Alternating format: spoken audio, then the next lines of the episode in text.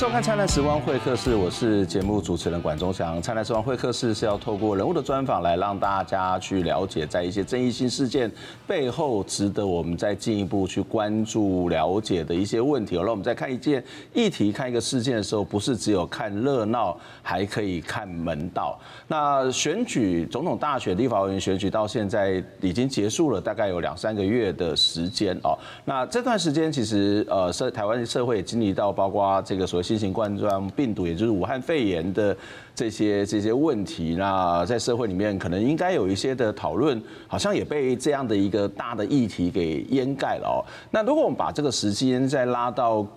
过去回到这个所谓的选举的时候，其实我们看到这个选举结果，呃，民进党当大胜，也看到民进党跟过去不论是国民党或者民进党，大概也会有类似的状况，也看到有些所谓的呃社运的人士、社运的朋友进入到这个所谓的不分区呃当中。那这其实也会回到我们在四年前曾经讨论过一个很重要，或是一个我觉得值得再继续深入的一个议题，就是到底社运跟政治之间的关联性是什么？而在这一次的选举过程当中，有另外一个值得关注的现象，就是呃，在选举的过程当中，很多的社运团有有一些社运团体，他可能对所谓执政者有一些批评，或是有一些意见，可是其实也立刻遭到。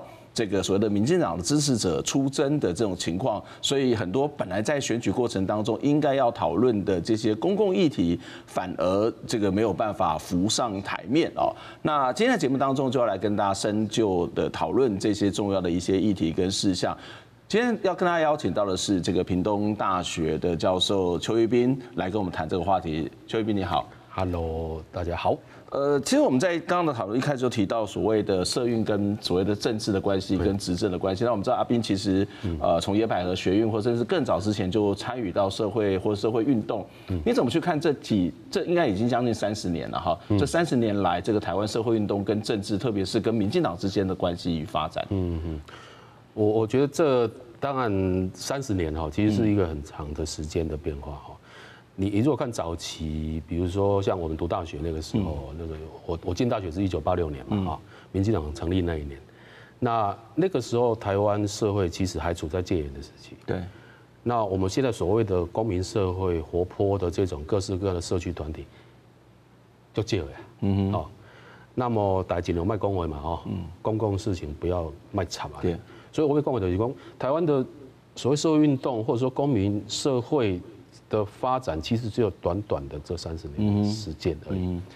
那当然，这个过程里面有很多关系在转变，哈，比如说在在我们读书或者解严之后那几年的时间，这些来自比如说各个污染现场的环境的自救会，这个工厂里面的被欠薪的劳工的工会，哦。或者是这个原住民的这个团体等等，这些所谓社运团体、妇运团体，基本上大家有各自的议题，对，但是同时也都怀抱着一个共同的目的，嗯，就是打倒国民党，对，推翻国民党的这个威权党国体制嘛，嗯哼，所以在早期我们可以看到很清楚，社运团体跟民进党或者是更早的党外人士之间。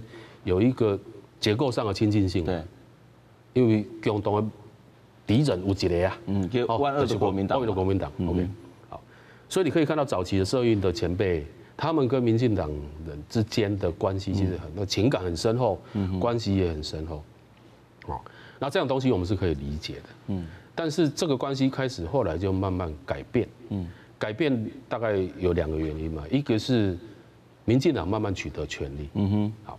那取得权力之后，就开始会被检验。那你执政之后，当然也捅很多篓子啊。嗯。那社会开始就会反应。嗯。那第二个转变就是社会自己的力量也变强。刚刚讲的就是公民变贼啊。嗯。哦，大家敢恭维嘛。那我们权力被侵害的时候，我们就比较敢出来讲话。然后甚至我们会从单一的事件变成比较常态性的。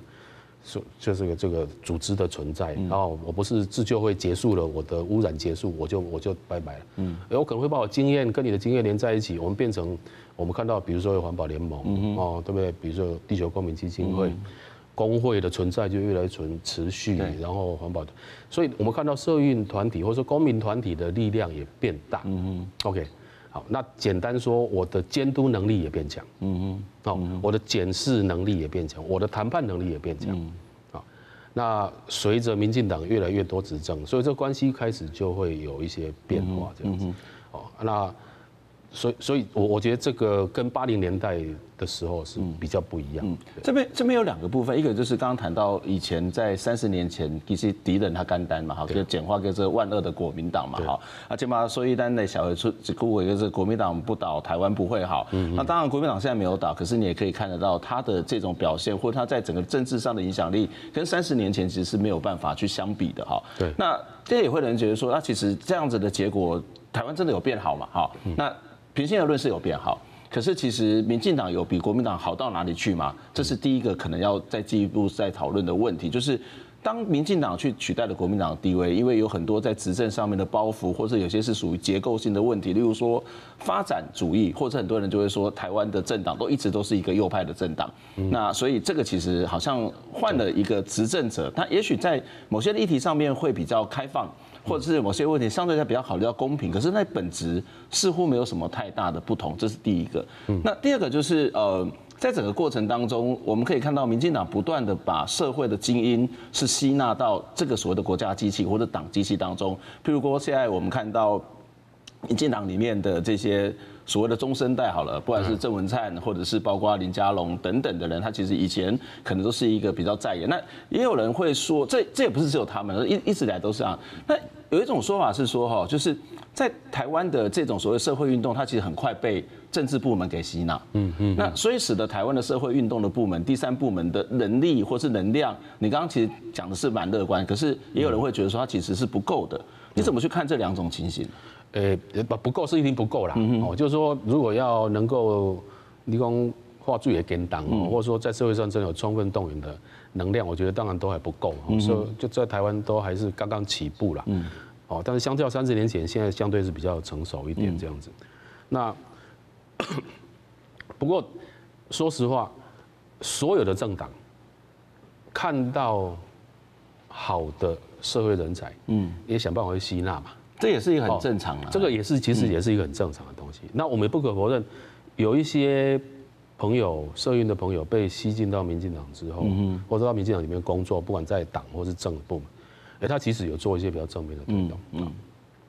所以其实回归到价党的价值啊，到底这些政党到底是要甲台湾带一队，嗯，哦，啊，国民党就讲了无清无楚，嗯，所以到今嘛，你慢慢啦，大家都无解，嗯嗯，哦，这无法就正正正常，你就等着被淘汰嘛。如果你没有办法再提出一个引领台湾的方向，嗯，好，那么李老师在在提蒋经国，我觉得很好笑，一个一个政党每次都还在提蒋经国，这这个这基本上就是代表这个党没救了，对，哦，好，那民进党呢？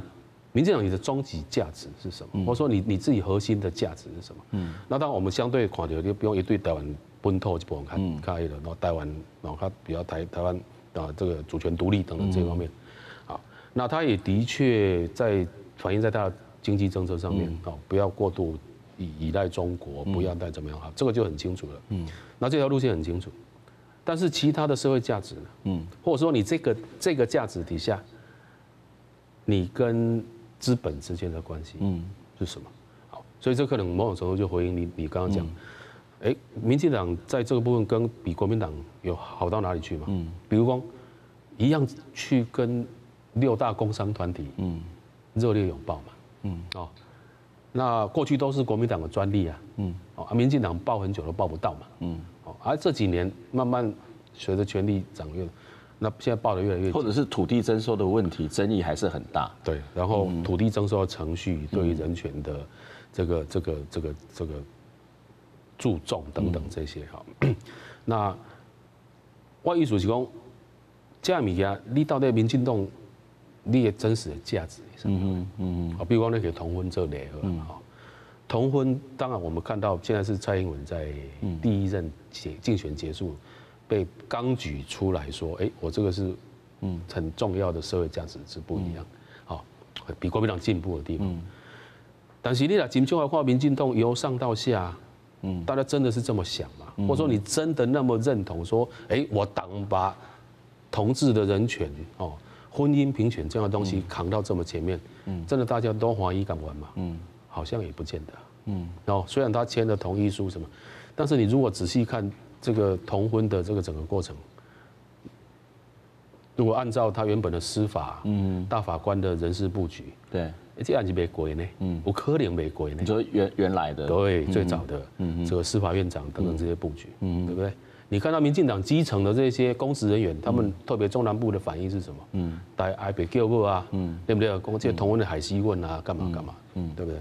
我们很少看到像有像刘建国这样很正面的去跟选民去沟通，说同婚界的以后呀，完了，我没有看到，嗯，所以我的意思说，这个时候其实民进党在第二任了啦，嗯，应该也好好去问一下自己，嗯，到底你别错。打断出来一堆了，嗯嗯，哎呀，然后这个话讲清楚，嗯，你签了的东西，你宣称要支持的东西，嗯，那就放胆去做，嗯，那去把它变成自己的价值，嗯，党里面有人有反对意见的，你要去教他，嗯，你要去改改变他，嗯，好，那啊啊你卡掉了，阿伯，说实话，你久下来，你跟国民党之间的差别，嗯。会变得又变小。不过在这部分，很多的民进党的基层或是南中南部的立法委员，他们会觉得说，我其实是很委屈的。我我我可能是很支持同婚，但是我的选民不支持，所以我受到很多委屈，我冒了很大的风险，所以我去做最后这样的选择。嗯，那这个这个不就是他们内部的一些价值的改变吗？还是说他一开始就应该我不用去管选民的这些想法是什么，我就直接的表达，我就是要支持同婚？我我意思是讲安尼对哦，因为比如我我们刚刚讲，民进党最捍卫的主权价值是什么？台湾主权独立啊，对不对？所以如果今天你的选民来跟你说，哎别说啊，咱的经济要靠中国啦，安怎安怎，你会个灰嘛，你会个说服嘛，你会个塞奶，你会个讲无啦，不是安怎安怎，你想办法教育嘛，对不对？啊，那是同婚不是你的给大的话，你可能人家来你讲两句，你就讲啊，好啦，这卖讲这啦，卖这卖这，我我就艰苦的。这个死刑的议题嘛，做成的嘛，对啊，就赶快嘛，哎呀，所以。那我我的意思是说，我我们当然不期待民进党他这个部分，他就是浑然天成的一个左左翼的政府了。他基本上是比较在在这个经济光谱上面、社会价值上面是比较右翼的。嗯，好，那这个部分你民进党第二任的，你要比较清楚去呈现。嗯嗯。那么也不要怕被挑战。嗯。比如说，对你跟资方的角度是关系是什么？嗯。那你打算让劳工处在什么样的处境？嗯，啊，嗯，然后你就讲白了，嗯，低薪，这个休假啊，这个减少弹性，配合资方需求，是目前我民进党的经济政策。你讲白了，但是他不会这样子讲啊，嗯。嗯，但实际上做的是这样子，嗯，哦，那这个就会碰到另外一个问题，就是说，那你会受到多少挑战？嗯嗯，哦，那。这个当然就是另外一个题目，但是我意思说，民众要讲我清楚啊，无你那你含混不清，嗯，哦，那你又要照顾劳工，嗯，哦啊，但是我都计划一直修办，嗯嗯，哦，那我讲要照顾婚婚姻平权，但是我逐工爱一个，嗯嗯，哦。嗯，这个其实都是我我我我我觉得这个都长期下来会碰到挑战，嗯嗯，哦，这次是因为韩国语太，嗯，实在是太太糟糕，太离谱，嗯。加上外部的因素，嗯，中国的反送中、香港的这些因素，让很多中南部的立委的确，嗯，选情本来不乐观，变得比较乐观一点。OK，啊，但是下一次会不会这么好运？嗯，不知道。嗯，好。所以从，但是从一个执政的角度来讲，我就是两种人都要吃嘛。嗯，我要去扩大我最大的这个选举的利基嘛，所以模糊常常会是一个选举上面或者是在一个执政上面经常有的政策啊。因为当我模糊的时候，我可以回避一些问题；当我模糊的时候，我可以在关键的时候再做某种的选择。这个有可能改变吗？呃，台湾现在越来越趋向两党制了，嗯，就是说这个部分大家一直在关注。如果是维持两党制的话，嗯哼，我觉得。这样的趋势大概不太会变，嗯，但是讲你两个 group，你都要徛中嘛，嗯，哦，两个拢想办法徛中，啊，拢指责对方是，你是你是偏，你是只为少数人这样子，好，那这样子的选举策略，我们想预预见会持续存在，嗯，但是民众会不会买单？嗯，或者是说他这样讲，但是多少人会相信？嗯，好，这个就有赖于选举的过程里面，我们有多少力量去。挑战，嗯，这样的结构。基本上来讲，说至少作为一个执政者，至少你是第二任的执政者，该讲清楚就讲清楚。那民众当然也要去分辨，有一个更好的选择。我们先休息一下，我们待会再回过来讨论其他问题，例如说年轻改革，例如说包括所谓的亡国感等等的一些议题跟现象，它到底如何去影响到社运跟政府跟人民之间的关系？我们先休息一下。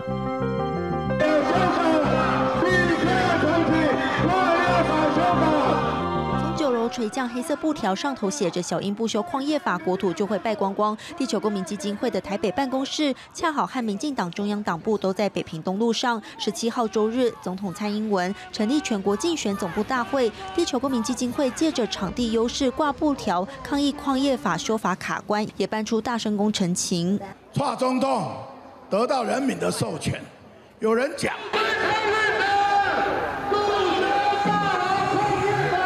行政院长苏贞昌上台造势时一度被打断，事后警方以安全为由上楼要求还团撤除布条，在我们的办公室门口，呃，待了非常的久，希望可以进来，呃，排除布条跟呃我们的影响。对，那最后就是我们呃布条成功放完之后，有让警察排除掉。那当然会影响到现场这些支持群众，可能有一些小孩子或老人家的不舒服的感觉，我们非常抱歉。但这些矿下的居民其实忍受了。三四十年，环团粉专被英粉批评是在闹场，环团则无奈表示，矿业改革是已故纪录片导演齐柏林的遗愿，也是蔡英文答应过的事情，但修法卡关，眼看本会期剩倒数一个月就要结束，如果没有完成三读，就得砍掉重练。经济部长沈荣金上午回应，矿业法修正草案虽然历经四次党团协商，但各利害关系人无法取得共识是最大症结点，包括人民的部分以及。及环团的部分，还有企业、政府，大家的看法都不一致，所以没办法取得共识。环保难题啊，对整个国家的环保政策跟环保的啊，跟经济发展的冲突。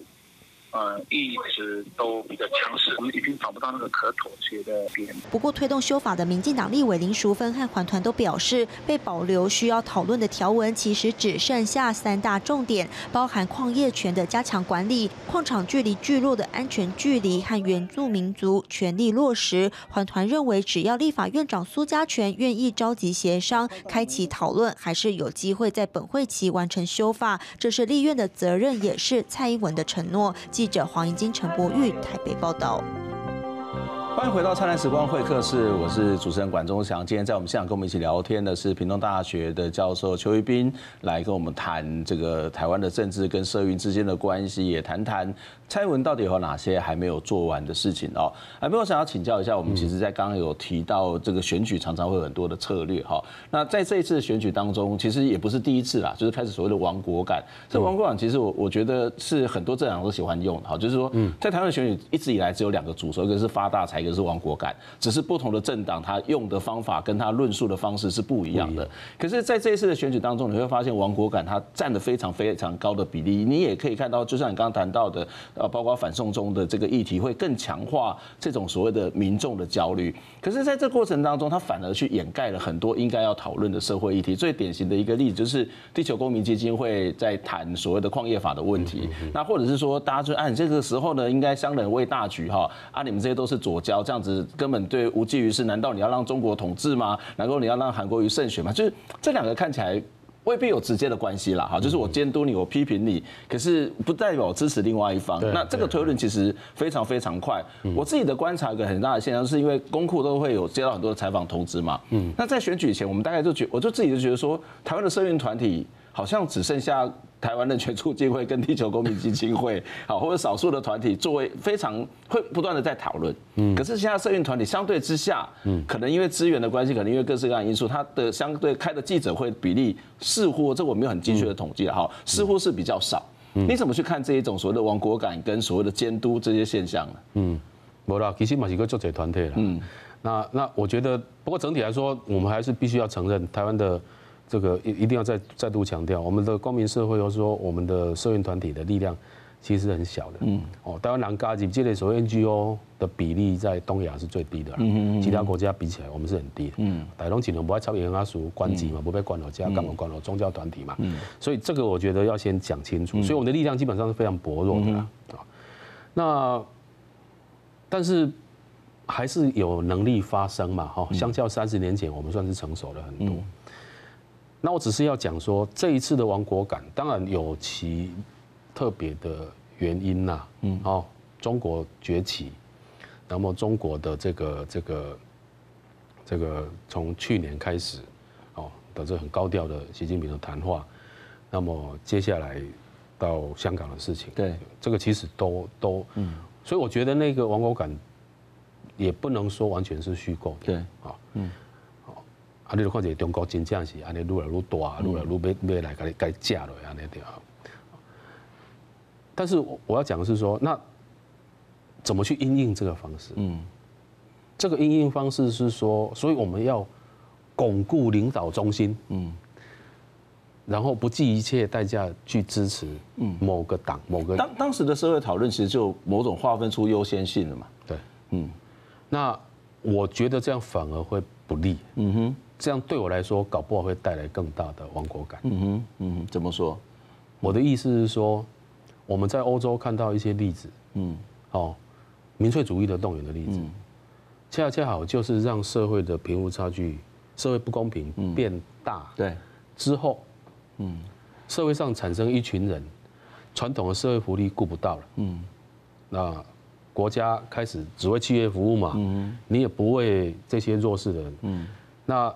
这些人的劳动条件被压低，劳动条件越越来越辛苦，贫富差距扩大了，这顶人反而是很容易被外面的力量所动员啊，所收买啊，好，那也不能怪他们，但是这个社会结构会变成是这样子，嗯哼。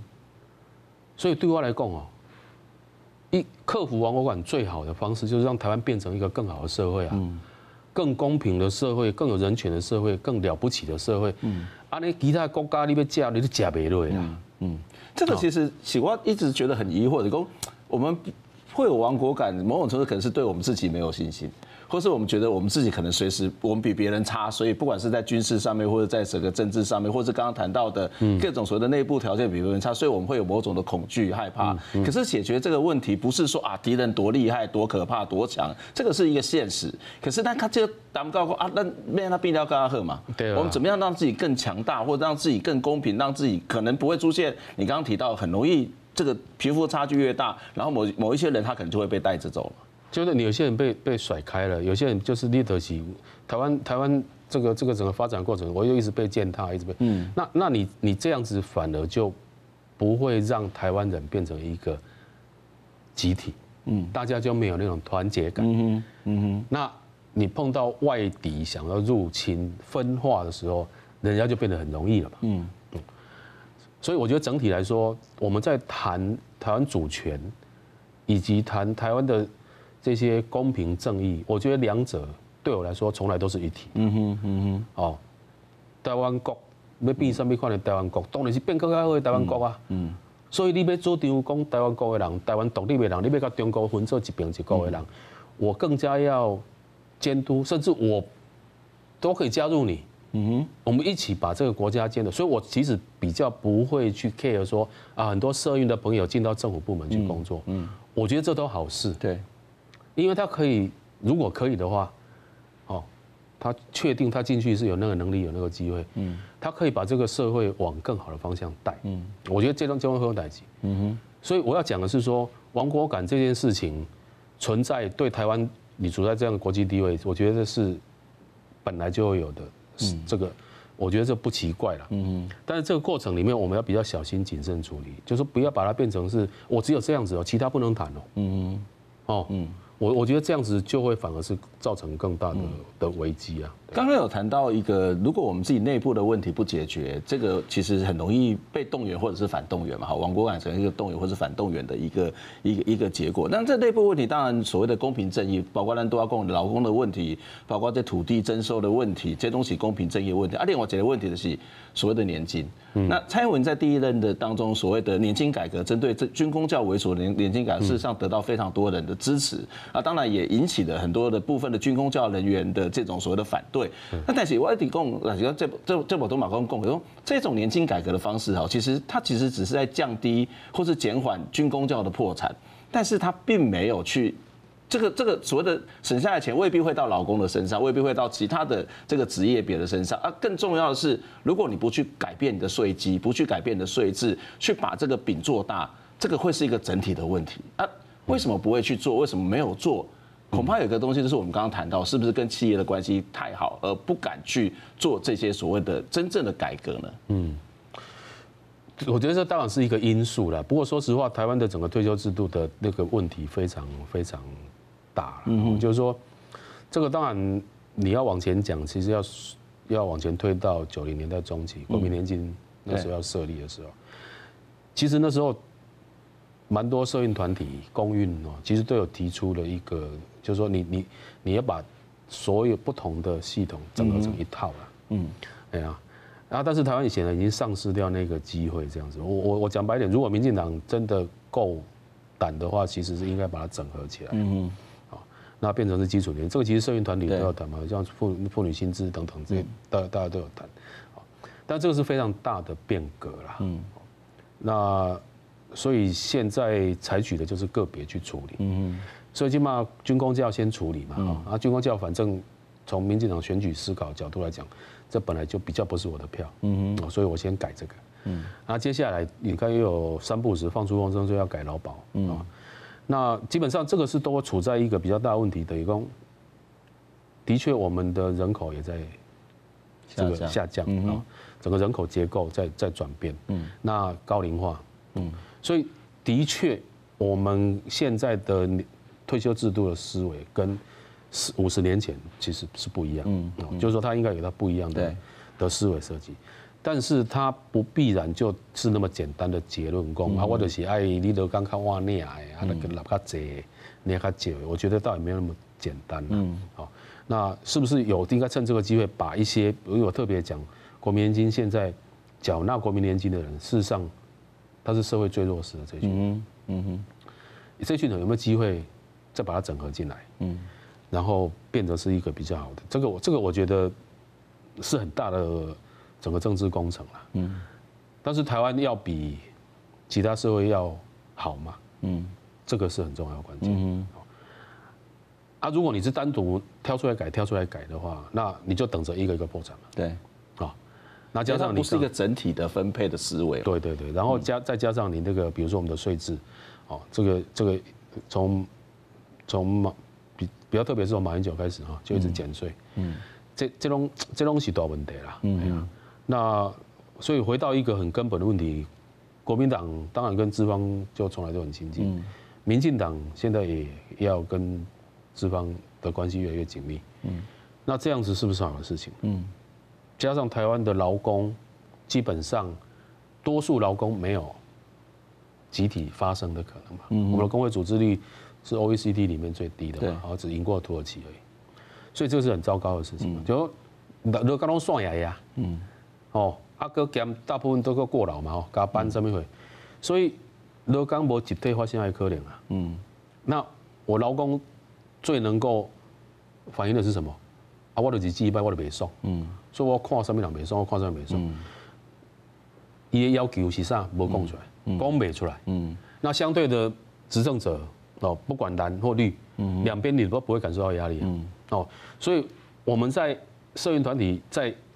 就搞的是讲，今天谁执政，但是在野党不见得是比较进步，站在人民立场。我咧搞民进党咧修改劳基法的时阵，国民党的版本更安怎？对啊，这个是现在我们现在是，我我我我们国家碰到很大问题，现在是在这边，两个政党都在右右边。哦，那我们当然希望说，啊，两国民党消息里啊，那消息里，那民进党你要右边没关系。我们希望有个比较左翼的政党，最起码你能够在两个党都是同时谈台湾的主权嘛，哈。但是更重要的是，你能够有一部分的政治力量开始关注到社会公平，嗯，哦，分配这个问题，这个会对我们前面讲的那个亡国感，我觉得会有很实质的帮助了。嗯，因为你比如说讲这几个大大比较团结的国家嘛，那大家都是能够同享到台湾的这个这个发展的的果实啊。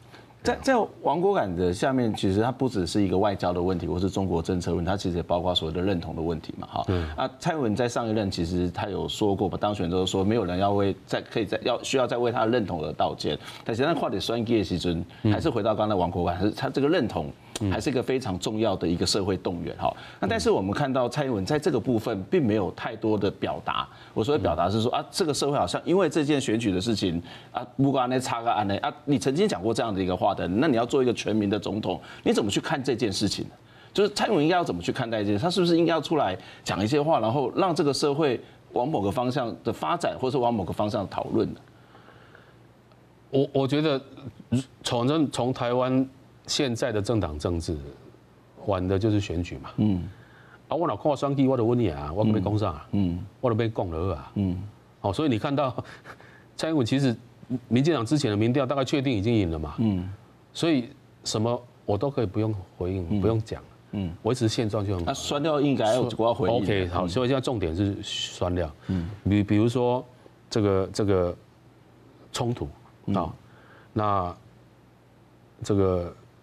投给国民党的人，嗯，投给韩国瑜的人，你要把他当敌人嘛，嗯，好，你要用什么高度，用什么方式，嗯哼，把这些人都要扣在一起，嗯哼，OK，好，那你之前答应的东西，嗯，比如说矿业法，嗯，好，那你选后了，你要怎么办？嗯，你总是要解交代嘛，好，或者是你就跟大家说，对不起，我当初签没有想清楚，我我我撤回。嗯，矿业法我不支持，我就支持他们有采矿权。嗯，好，你讲你讲我清楚嘛？哎呀，那其实很多社运团体其实他要要求就是这样子啊，你你做的东西，你我要求你做的东西，其实是你自己过去你说过的，你说过的，说过的这样。嗯，哦，所以所以这这种东西要问刚刚是不是国民党要跳？国民党都都不够嘛哈？哦，所以没人要求一样。所以很多人在骂说社运团体为什么不是要求国民党？怎么会不要求？嗯，我们没有要求国民，不想要求国民党，就是骂他而已嘛。嗯。因为这个党过去到现在没有大的改变。嗯嗯。OK，好，那民进党你现在是执政者哦，那你要连任，所以你在选举的过程里面，你又不谈嗯整个社会内容嗯，因为你有光温你来嘛嗯，那这样子其实不是一个很健康的选举啦。嗯。哦，讲白一点哦，那我觉得很多民进党支持的支持者。也不要那么紧张，说啊，看到有人骂民进党，就觉得哇，你都你一定是要支持国民党，你是红色的派。嗯，那台湾拢必在那贴标签的，诶，必这内彼此拢混的。对，中国来的时候，大家拢感觉的啦。嗯嗯。哦，嗯啊，所以你卖家己先分啦。嗯。哦，我讲袂当讲我一边袂蔡英文，我票投你。嗯。嘛是会使啊。嗯。对不对？谁说我投给蔡英文，我一定要百分之百心甘情愿、面露微笑？嗯哼。我就是不甘愿，但是我就是我要跟你讲，我投你这一票的同时，我对你的期待。我对你的愤怒是什么？嗯，OK，那我都国民党这个还不别导。嗯，哦，我我觉得大家开始要有这种比较多元的想法，那不大家不用同用同一个角度、同一个思维去投下这一票。我我想这个道理很简单，就是既然已经第二任了，也许在选举的过程当中，很多人就隐忍下来，很多人可能真的是以大局为重。那第二任的该做的、说到的要做到。这是最基本的一个政治人物的承诺。如果你做不到，你就跟大家说不好意思，我做不到。我以前是乱写的，我以前困难到底是什么？我觉得这个是一个在台湾一个最基本的负责任的态度。但是我觉得比较可惜，不管是社会大群众来讲，支持者来讲，或者说所谓的一个被支持的人来讲，这个部分我觉得我们还有很多很多要特别要去学习的地方。那今天非常谢谢阿斌来接受我们的访问哦。那接下来跟大家讲一件事情，就是灿烂时光会客室在下一集开始呢，我们就会有一些形态上面的转变。也请大家继续的支持我们的节目，那我们下礼拜再见，拜拜。